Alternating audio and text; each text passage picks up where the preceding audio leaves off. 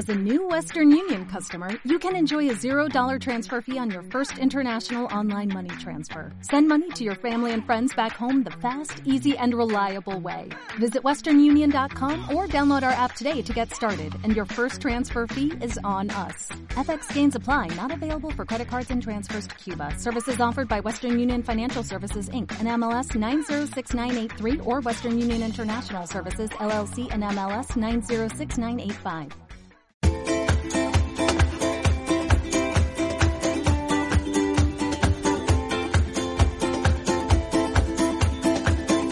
Estás escuchando La aventura de viajar, el podcast de Yati Seguros.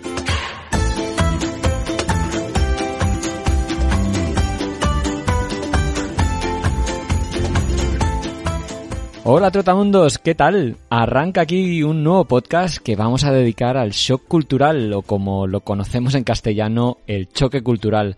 Si aún no lo has experimentado en alguno de tus viajes, nos referimos a esa sensación desagradable que se siente al tener que enfrentarte a un entorno muy diferente al que estamos acostumbrados. Un entorno donde todo funciona de una manera diferente, con unos valores, con unos significados que inicialmente no comprendemos y que nos provocan desconcierto, desorientación, frustración, incluso ansiedad. Normalmente se produce al llegar a los lugares, al principio de entrar en contacto con esas culturas especialmente diferentes. Pero si además te pilla con cansancio o no tienes a nadie con quien compartir esas sensaciones, pues el impacto puede ser a veces mayor. A ver, no, no es algo serio, no deberías preocuparte demasiado porque lo normal es que tras un periodo de adaptación esas sensaciones negativas desaparezcan. Pero sí es verdad que si pasado un tiempo no eres capaz de adaptarte al entorno, ahí llega el problema, porque el cuerpo te pedirá irte, salir de ese lugar, región o, país donde te encuentres, o incluso cancelar el viaje. En este programa que empieza vamos a compartir experiencias que ilustran bien diversas situaciones que se pueden dar en cualquier viaje a entornos culturales muy diferentes. Vamos a hablar de sorpresas por diferentes tradiciones o conceptos como puedan ser la higiene, la intimidad, diferentes idiomas, comidas, pero si os parece, vamos a empezar por las tradiciones y ritos, que es donde seguramente haya mayor diferencia entre culturas y que pueden dar pie a momentos de mucho impacto, desagrado o, incluso hasta incomprensión. Sobre todo, yo creo en demostraciones de fervor religioso. Esto es lo que le pasó a Javier de la Cruz de Mi aventura viajando cuando llegó a Tailandia. En la isla de Phuket, en Tailandia, cuando llevaba solamente una semana de lo que fue finalmente más de un año viajando por el sudeste asiático, viví una de las experiencias más surrealistas, eh, gores, y no sé cómo explicarlo, de, todos estos últimos años viajando por el mundo. Eh, hay un festival que se llama Festival Vegetariano, eh, donde la gente sigue unos rituales que les llevan a ir caminando por las calles con artilugios clavados en la cara, como pueden ser eh, hachas o espadas de dos metros que les atraviesan las mejillas de lado a lado. Eh, imagínate, pues, eh, lo que yo sentía en ese momento cuando mm, recién comenzaba mi, mi viaje, eh, nunca había ido tan lejos, nunca había estado en Asia, era la primera vez que viajaba solo, entonces me encontraba en un lugar en el que no había ni un solo turista, con un montón de tailandeses medio poseídos, en, una isla eh, siguiendo unos rituales que, realmente daban miedo, gente lamiendo un serrucho, otro mordiendo un martillo, eh, otros con palos atravesados en la lengua, o sea, eh, cosas muy fuertes eh, y yo ahí en medio, recién llegado, fue un shock bastante fuerte porque obviamente es algo que eh, aquí en España pues nunca había vivido y, me, me, me, marcó bastante eh, y eso hizo que a partir de ahí pues eh, yo tomase una tomase nota de, de, que aquello no tenía nada que ver con, con España y que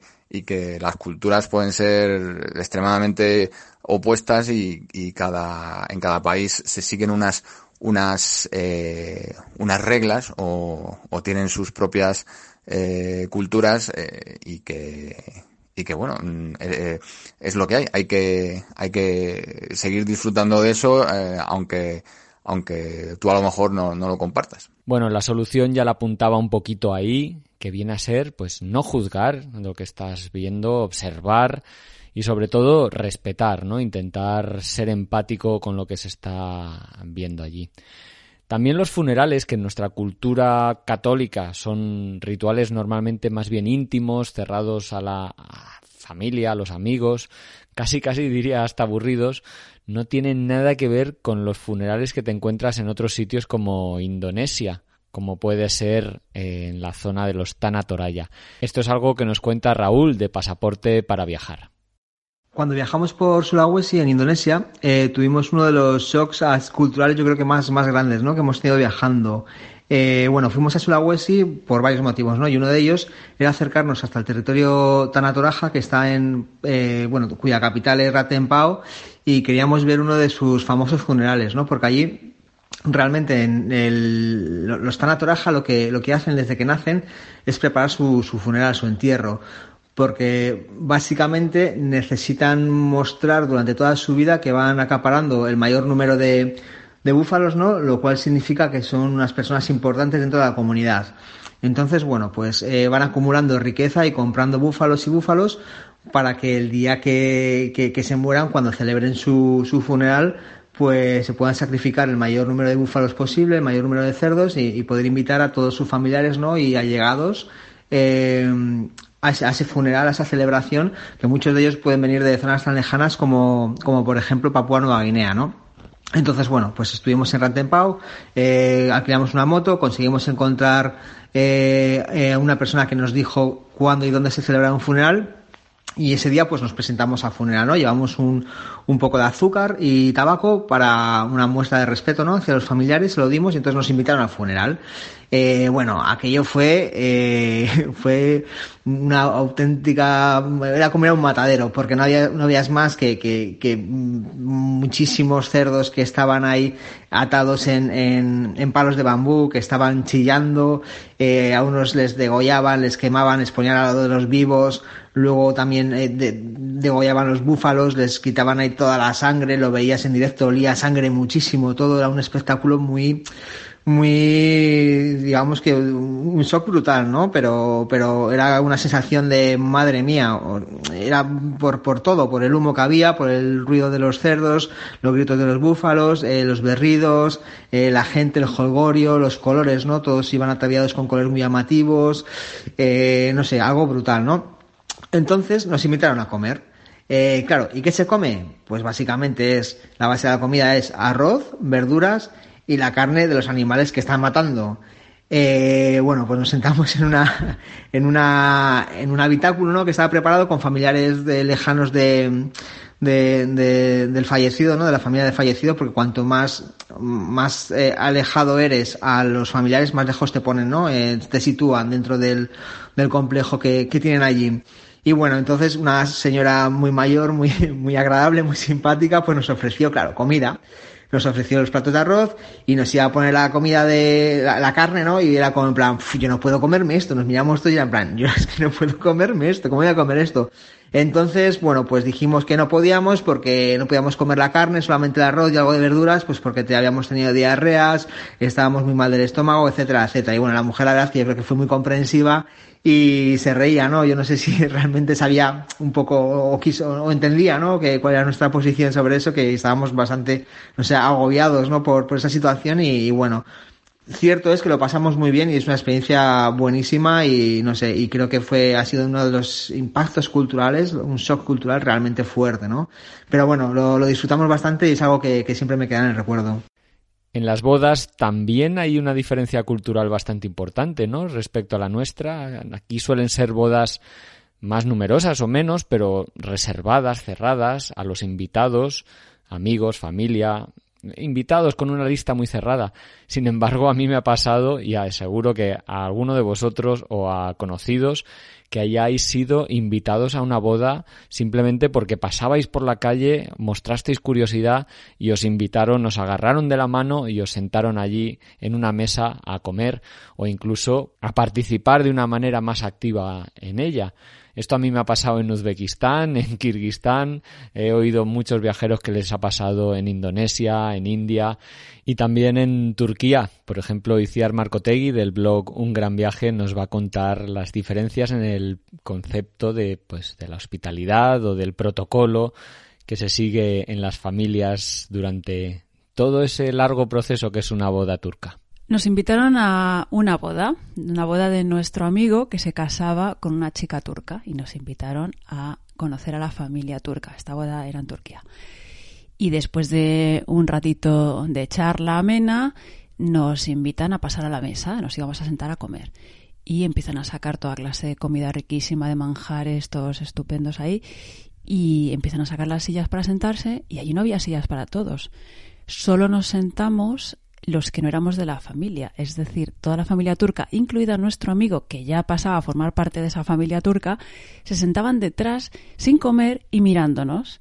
Y claro, eso para nosotros fue muy chocante porque cuando te invitan a comer con alguien entiendes que es con alguien que se va a sentar en la mesa contigo, pero en este caso nos estaban invitando a comer y para ellos la manera de agasajarnos era darnos la comida mientras ellos no comían y estábamos, la verdad es que todos bastante descolocados, pero bueno, al final entiendes que, que para ellos es así y nada, nos sentamos y comimos y luego ya sí que pasamos a tomar el café con, con la familia. Donde también se suele confrontar bastante el choque cultural es en temas de higiene y de salubridad.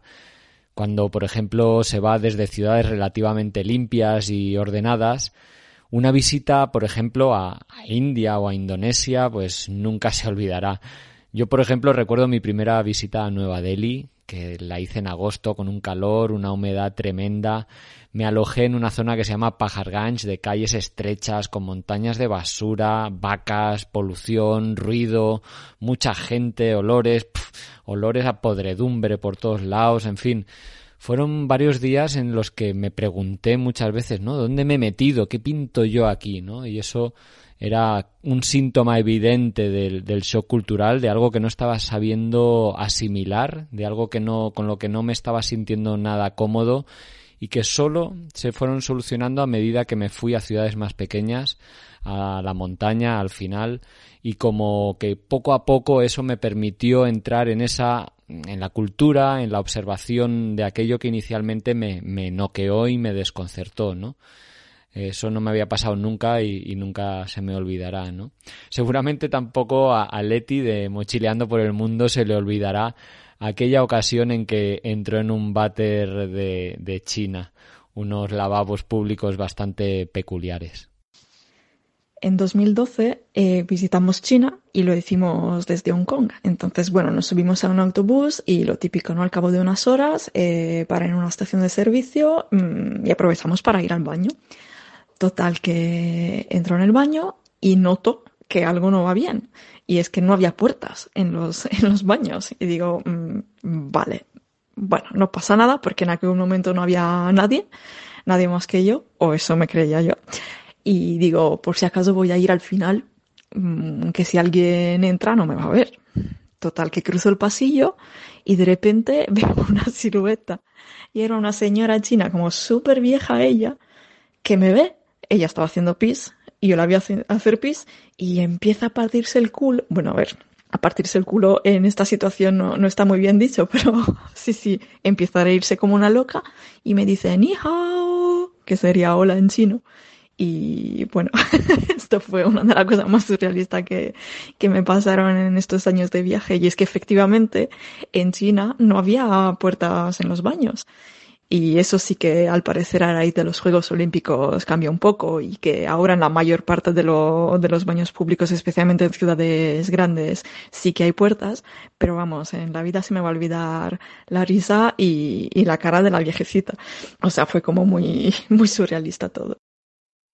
También el concepto de la intimidad eh, en, países como India o, o, en muchos otros africanos suele sorprender por la diferente concepción de ese espacio personal, de esa, de esa intimidad a la que sientes que tienes derecho, ¿no?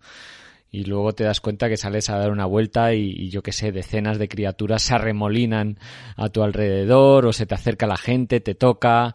Eh, Iciar Marcotegui nos cuenta muy claramente esa, esa sensación que tuvo por primera vez en India. Recuerdo perfectamente cuánto me impactó al llegar a India la sensación de no tener espacio personal.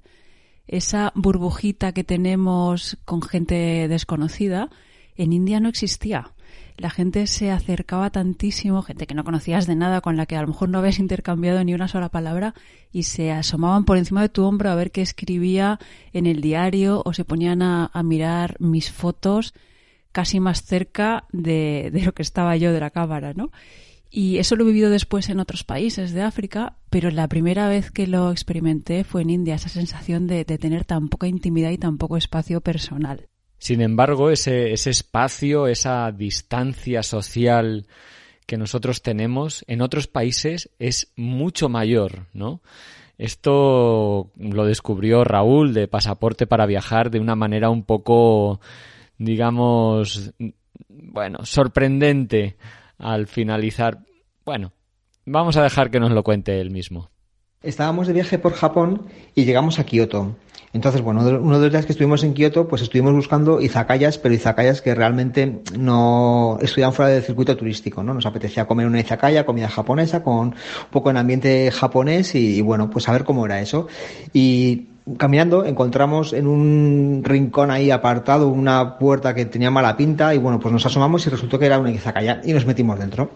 Bueno, de repente pues todo el mundo nos miró, pero les gustó nuestra presencia. Y bueno, y había un, tipo de unos sesenta y tantos años que sabía algo de inglés y nos pusimos a hablar con él. Y la verdad es que eh, empezamos a hablar, él sabía mucho de, la, de la, historia de España por, por, la Segunda Guerra Mundial, empezamos a hablar de la Segunda Guerra Mundial, del papel que tuvo España, el papel que tuvo Japón, etcétera, etcétera. Y bueno, y la verdad que eh, estuvimos mucho tiempo, estuvimos tres horas, tres horas en las que básicamente comimos no mucho, pero bebimos muchísimo, tanto que bueno, pues nos, nos emborrachamos con el hombre este y ese emborracho con nosotros y lo pasamos súper bien. Eh, ¿Qué pasó? Bueno, pues que cuando estás en esa situación, pues en mi caso me puse muy contento, muy alegre y después de tres horas cuando nos fuimos a despedir, pues no sé, me lancé y le di un abrazo, le di un abrazo pero con todas mis ganas y el hombre se quedó ahí como un poco en estado de shock y yo cuando me di cuenta de lo que había hecho me quedé en estado de shock porque todos sabemos que los japoneses pues marcan mucho las, distancias ¿no? entre las personas, no quieren un contacto tan directo, vamos, y mucho menos con un desconocido. Y bueno, pero al final no se lo tomó mal, se rió, se rieron todos bastante y lo comprendieron, ¿no? Pero, pero creo que es algo que, un poco por respeto, pues hay que evitar, ¿no? Al final, allí donde fueres, haz lo que vieres y, si tienes que mantener la distancia, si no muestras esa fusividad, pues bueno, no la muestres. En cualquier caso, eh, fue muy divertido, lo pasamos muy bien y nos agarramos una muy buena entre todos. Y claro, dentro de todo este paquete, digamos, de relacionarse, intimidad, distancia social, también se encuentra la manera en que nos saludamos, ¿no? Y muchas veces se puede meter la mano si no saludas correctamente. Esto es lo que le pasó a Iciar Marcotegui en, en Mauritania. En una ocasión en Mauritania estaba con Pablo y bueno, no sé cómo nos pusimos a charlar con un tipo, estuvimos un ratito de chachara con él, un tío muy agradable, intercambiando aquí el rato y al final nos despedimos y el hombre este pues le dio la mano para saludar a Pablo y yo instintivamente le di la mano también, ¿no? Como para saludarle y el tío puso una cara de susto, se quedó petrificado y se llevó la mano al corazón, ¿no? Al pecho, pero no me dio la mano, me miraba así con cara de susto. Entonces yo caí que claro, que en un país tan religioso, que es una república islámica, en un país tan religioso, las mujeres y los hombres no se saludan dándose la mano. Y ahí ya se me quedó grabado a fuego que yo no lanzo la mano ni nada, ni saludo, a no ser que la persona me la dé a mí primero. La manera en que se vive en las diferentes culturas y, y el ritmo al que se viven muchas de ellas muchas veces nos choca cuando salimos a, recorrer el mundo. Es el caso de Javier de la Cruz, que nos va a contar lo que le sucedió en, en cuanto a, a, la percepción del tiempo. Un choque cultural que me llamó muchísimo la atención en mis viajes por el sudeste asiático y Latinoamérica estos últimos años es la interpretación del tiempo que tienen allí eh, me explico, por ejemplo, eh, en Europa, aquí en España, tú vas a tomar un bus eh, que sale a las 6 de la tarde y te dicen que tarda 3 horas y lo normal es que ese bus salga a las, 3 de a las 6 de la tarde y tarde 3 horas. Bueno, pues en la mayoría de los países del sudeste asiático o de Latinoamérica eso no es así. Eh, por ejemplo, recuerdo un día en Bolivia que yo tenía que tomar un bus alrededor de las 5 de la tarde y me dijeron que tardaba 12 horas, pues finalmente el bus salió alrededor de las 9 de la, noche, o sea, como 4 o 5 horas más tarde, y tardó 24 horas en llegar a su destino. O sea, mm, un día entero en un bus, eh, que por cierto no tenía baño, lleno de gallinas, animales, haciendo 200.000 paradas, algo que en España pues no estamos habitual porque, porque bueno, aquí tenemos otra cultura y allí lo ven como algo habitual. Entonces, eh, bueno, a mí es algo que al principio mm, me chocó enormemente. También puede resultar chocante en ocasiones el concepto de hacer un favor, ¿no? De, la generosidad sin esperar nada a cambio, porque mm, algo que parece universal para nada lo es, ¿no? Nos va a contar Iciar Marcotegui lo que le pasó en, en, Namibia, que ilustra muy bien esta, esta diferencia cultural que a veces se produce. Una vez estábamos en, en Namibia, eh, nos acercamos a un centro comercial y en el aparcamiento nos encontramos un móvil en el suelo. Y miramos, no había nadie cerca, lo cogimos, queríamos llevarlo a un, pues, un punto de información, pero no había nada. Y dijimos, bueno, vamos a llamar a alguien para devolverle el teléfono. Y buscamos y eh, encontramos a alguien que ponía baby. Pensamos que, pues, que sería alguien de confianza, ¿no? Entonces llamamos a baby y Baby era un tío con un vozarrón que flipó cuando le llamaba un señor desde el teléfono de la que era su novia. Y le explicamos que habíamos encontrado el teléfono y que se lo queríamos devolver. Y quedamos en, que pasaría a buscarlo por el hostal donde nos estábamos quedando.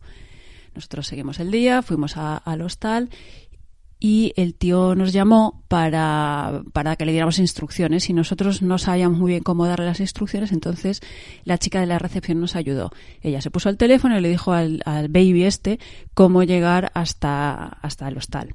Y cuando colgó, mientras esperamos a que llegase baby, la chica de la recepción nos dijo, ¿y cuánto le vais a pedir? Y nosotros, ¿cuánto le vamos a pedir de qué? Y ella decía, hombre, le estáis haciendo un favor, le estáis devolviendo el teléfono, le estáis ahorrando no solo el dinero del teléfono de comprarse uno nuevo, sino que no pierde toda la agenda y todo lo que tuviera en el teléfono. Le estáis haciendo un super favor y eso, oye, pues os tendrá que dar algo de dinero. Claro, a nosotros esto nos resultaba muy chocante porque si el móvil era de esa persona y nosotros lo hemos encontrado, pues para nosotros lo natural es dárselo y ya está, y le haces un favor y los favores no se pagan, si no, no son favores, ¿no? Y nada, pensábamos no pedirle nada. Pero cuando llegó el tal baby, que por cierto era un tío de dos metros, eh, cuando la chica abrió la puerta, como estaba en la recepción, y le devolvimos el teléfono, pues muchas gracias, y ella le dijo, oye, les darás algo a los chicos, ¿no? Y el tío le pareció también súper natural, ¿no? Para ellos es, es lo normal. Entonces sacó, no me acuerdo, sacó un billete, lo que sea, y nos lo dio. Y nada, pues allí nos tomamos una cervecita en el hostal para, para celebrarlo, mientras flipábamos un poco con, con esta, este concepto tan distinto que tenemos de hacerse un favor. Como todos sabemos, cada cultura tiene sus temas tabús. Por ejemplo, en, en la nuestra es como de mala educación y no está bien preguntar por el salario o la religión a, personas que son desconocidas en las primeras ocasiones, ¿no? Sin embargo, esto en otras culturas es algo que se suele preguntar muy al principio y sin ninguna malicia, porque es habitual, ¿no? También pasa que al revés, por ejemplo, temas de los que nosotros hablamos con tranquilidad, casi te diría que con normalidad, como puedan ser la, no sé, la homosexualidad, en otros países pueden ser violentos o conflictivos. Carla Llamas, del blog La maleta de Carla, nos cuenta lo que le sucedió en un viaje por Uganda. He tenido shocks culturales en muchos sitios, pero yo creo que uno de los que recuerdo con más cariño, y ya vas a ver por qué, es eh, el de Uganda. Eh, estuve en Uganda en el año 2019 y teníamos un conductor con el que hicimos muy buena relación porque pues, al final compartíamos prácticamente 12 horas al día y tuvimos conversaciones muy interesantes, entre ellas eh, pues conversaciones sobre el tema de la homosexualidad, de la religión y sobre todo me quiero centrar en el tema de la homosexualidad porque es algo que allí es un poquito tabú y hay muchísimo desconocimiento. Entonces, eh, me resultó muy curioso hablar con Ali, que así se llamaba, se llama nuestro conductor, eh, y que nos dijera que, por ejemplo, si dos personas homosexuales tienen un hijo, si ese hijo nace homosexual. O, o, por ejemplo, que, ¿qué siento yo? Él me preguntaba, ¿no? Que qué siento yo si una mujer se acerca a mí con, eh, pues, eh, con intenciones ¿no? de, tener una relación. Y claro, yo le contestaba que, mi reacción es la misma que si se acerca un hombre con el cual no quiero tener una relación, que al final es lo mismo, ¿no? y, bueno, creo que fue un shock cultural mutuo tener esa conversación, pero sobre todo me gustó mucho porque aprendí muchísimo de su cultura y de cómo ven este tipo de cosas y, sobre todo desde el respeto por ambas partes. Desde luego en la alimentación también suele haber bastantes situaciones sorprendentes, ¿no? Lo que para unos es normal, para otros es realmente chocante. Y en un viaje en esto vas a estar expuesto desde el, desde el primer desayuno que intentes comer en una cultura bastante diferente a la tuya, ¿no? Recuerdo alguna ocasión que, bueno, pues me ha tocado desayunar hueso, una sopa de huesos de cordero o sopas de pescado con tallarines. Javier de la Cruz nos cuenta una de las cosas que más le chocaron al llegar a Asia y razona bastante bien el porqué. Una de las cosas que me marcaron bastante cuando llegué al sudeste asiático, especialmente en Tailandia, en Camboya y en Vietnam, es los animales que allí utilizan pues como alimento. Eh, por ejemplo, eh, es muy famoso los, los, los insectos que en, Tailandia y bueno, en Camboya también se, bueno, la gente local se, se come como si fueran pipas o cacahuetes. Eh, pues los escorpiones, los escarabajos, los gusanos, allí es algo habitual y obviamente en Europa o en España en concreto, aquí nadie va a comer un insecto como, como si fuera un, una gamba, y es yo al final lo que, lo que siempre digo, que para ellos culturalmente es algo normal y para nosotros eh, algo que, que, que, a lo mejor nos puede dar un poco de asco, pues eh, nosotros tenemos otro tipo de, cultura que nosotros a lo mejor pues nos comemos otro tipo de animales que allí pues eh, no se comen. Como por ejemplo en Vietnam, un día estaba caminando por un mercado local y vi en una mesa dos cabezas de perro indicando que en ese establecimiento se vendía perro y se comía perro. Entonces, para mí, una persona que vive en, una cultura en la que el perro es un animal de compañía, pues eh, el choque emocional fue bastante fuerte. Em, uno tiene que pensar que para ellos es algo habitual y, a lo mejor ellos pues, pues no comen, si son musulmanes, por ejemplo, en, Malasia o en Indonesia, pues no comen cerdo, en la India pues no, no comen vaca porque es sagrada y nosotros, pues no comemos perro, pero no hay que juzgar. Quiero decir, ellos eh, tienen su cultura y nosotros no tenemos por qué eh, juzgar las, las comidas o los tipos de alimentos que se comen en cada, en cada país, porque nosotros también tenemos otro, otra cultura donde nos, nos, comemos otro tipo de animales. Entonces, eh, bueno, simplemente hay que aceptarlo dentro de un límite y, nada, y, convivir con ello. Con la vestimenta también a veces pueden darse situaciones muy chocantes, ¿no? De repente te bajas de un avión, has, has, dado un salto cultural importante en una nueva ciudad y, por ejemplo, las mujeres van tan cubiertas que no se le ven ni los ojos, o los hombres visten con faldones largos, ¿no? Ahí cómo, cómo, cómo, qué piensas, ¿no? ¿Cómo, cómo actúas en esos casos? Allí donde fueras, haz lo que vieras siempre. En fin, en un plano más anecdótico se podría decir, Leti nos cuenta lo que le sorprendió al llegar a Tailandia. Una de las primeras cosas que nos llamaron la atención cuando estuvimos en Tailandia por primera vez fue que era pleno verano, hacía una humedad del carajo, ya te lo puedes imaginar, pero no parábamos de ver a mujeres con gorras enormes, con guantes, con 30 grados a la sombra, guantes, eh, incluso vimos algunas con gorritas de lana, con bufandas, total que iban tapadísimas. Y nosotros, mm, a ver, mm, sabíamos que por frío no era, Quizá pensábamos que le molestaba el sol, pero algo tenía que haber por ahí, porque no era, no era normal. Y claro, lo descubrimos, descubrimos el motivo e, en, un hostal, cuando en, una ducha encontramos una crema que ponía blanqueadora, whitening. Mm, nosotros, ¿qué, qué es esto de crema blanqueadora? Y nada, mm, descubrimos que, que en Asia muchísimas cremas de belleza, hidratantes, eh, corporales, eh, contienen unos elementos que ayudan a, blanquear la piel, porque sustancialmente la piel blanca es sinónimo de estatus social, de belleza, y en Asia hay una verdadera obsesión por tener la piel más clara posible. Y el último de los aspectos que voy a tratar hoy es el, es el idioma, ¿no? Que también puede generar frustraciones cuando no solo no entiendes el idioma, sino que no entiendes cómo está escrito, ¿no? Porque está escrito en otro alfabeto. En esas situaciones la verdad es que exige bastante esfuerzo, ¿no? Muchas veces que, que suele desgastar y generar o contribuir a ese, a ese choque cultural que, estamos hablando en este, en este programa.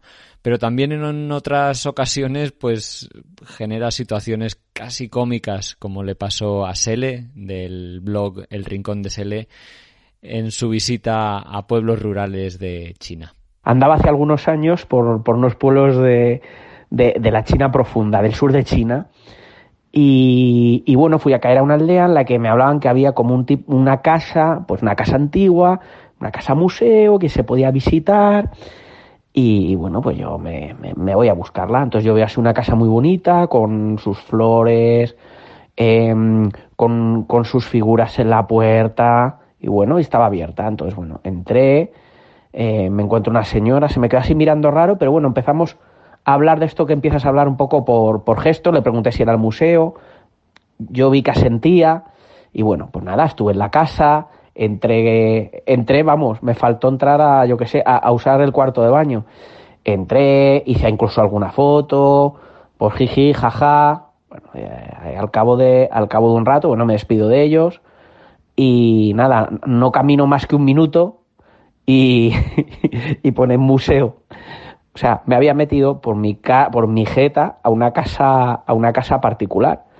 Y en este caso, pues oye, la gente fue muy maja eh, la mujer que había sacado, bueno, pues a, los niños. Claro, a mí me extrañó, digo, joder, qué museo más, más raro, un museo muy, muy, muy vivido, ¿no?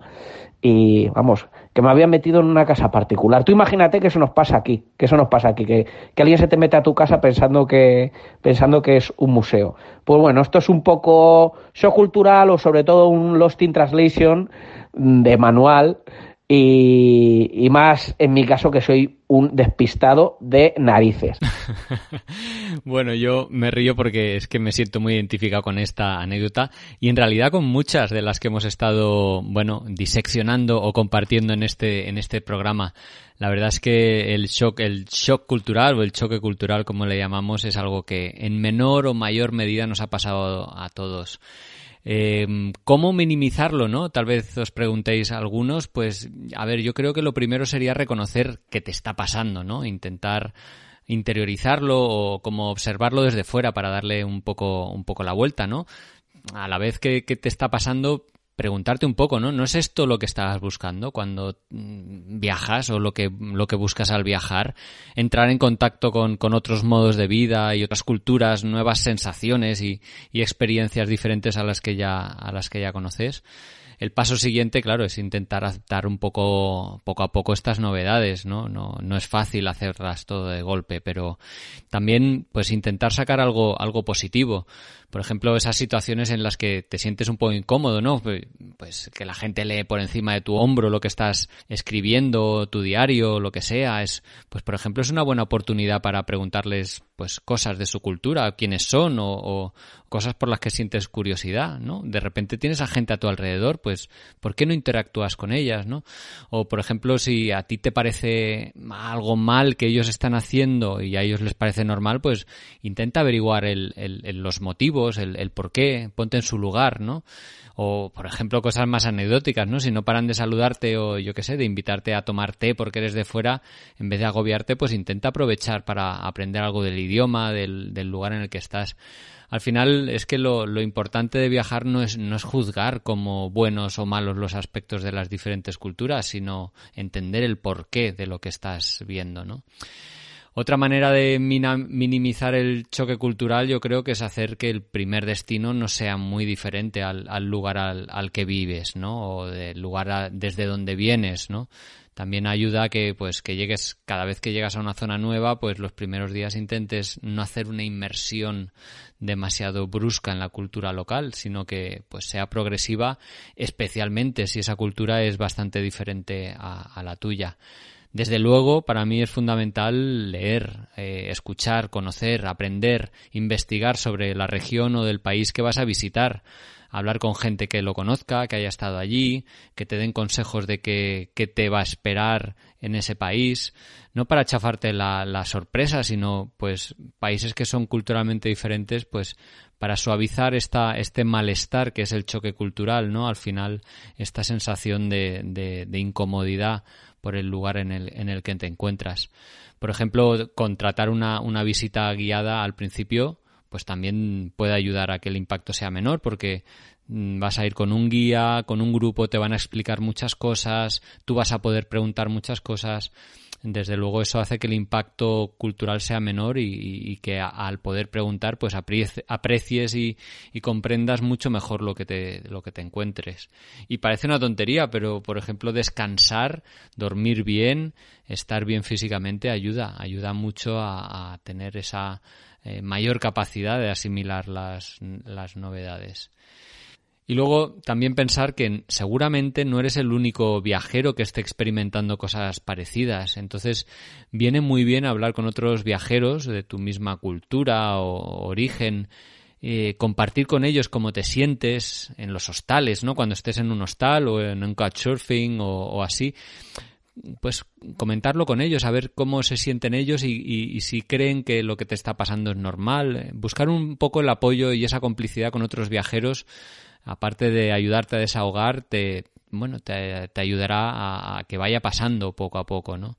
También por, eh, algo parecido es escribir un diario en el que ir plasmando tus impresiones de manera que pues vas como siendo consciente de lo que te está ocurriendo y, luego pues bueno, cuando pases un tiempo ya verás que en el fondo no fue tan difícil superarlo y, y que enseguida disfrutaste de esa nueva cultura en la que en la que te encontrabas. Y ya para acabar, mi último consejo sería que si, si, estás en uno de tus primeros viajes fuera de tu entorno, pues que tal vez te plantees primero ir a sitios, eso, que sean cómodos desde el punto de vista, pues del idioma, del transporte, en los que preveas que va a haber menor choque cultural porque son más, más conocidos o más afines a, a tu cultura.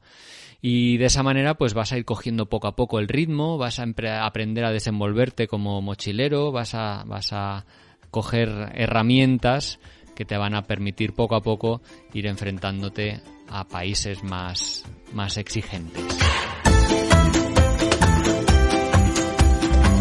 Y bueno, esta música que ya escuchas es la música de cierre del programa. Hasta aquí llega el podcast de hoy que espero que te haya resultado un programa entretenido y, sobre todo formativo, ¿no? Que te haya aportado alguna clave que puedas utilizar en, tus futuros viajes.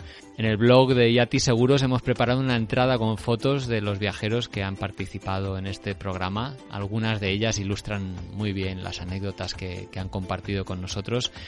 Y a la vez me permito recordarte de la importancia de viajar con un buen seguro de viajes que te cubra los mil y un problemas que surgen en cualquier viaje.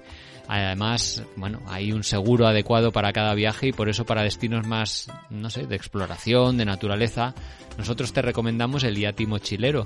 O para destinos más exóticos, exclusivos o, hasta caros, tenemos el IATI estrella, entre otros. Si te ha gustado el programa, nos hará mucha ilusión que nos dejes un comentario o una reseña o que, bueno, que lo compartas entre quienes creas que lo pueden disfrutar.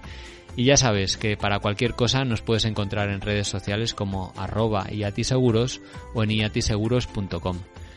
Te envío un saludo y nos escuchamos en el siguiente programa.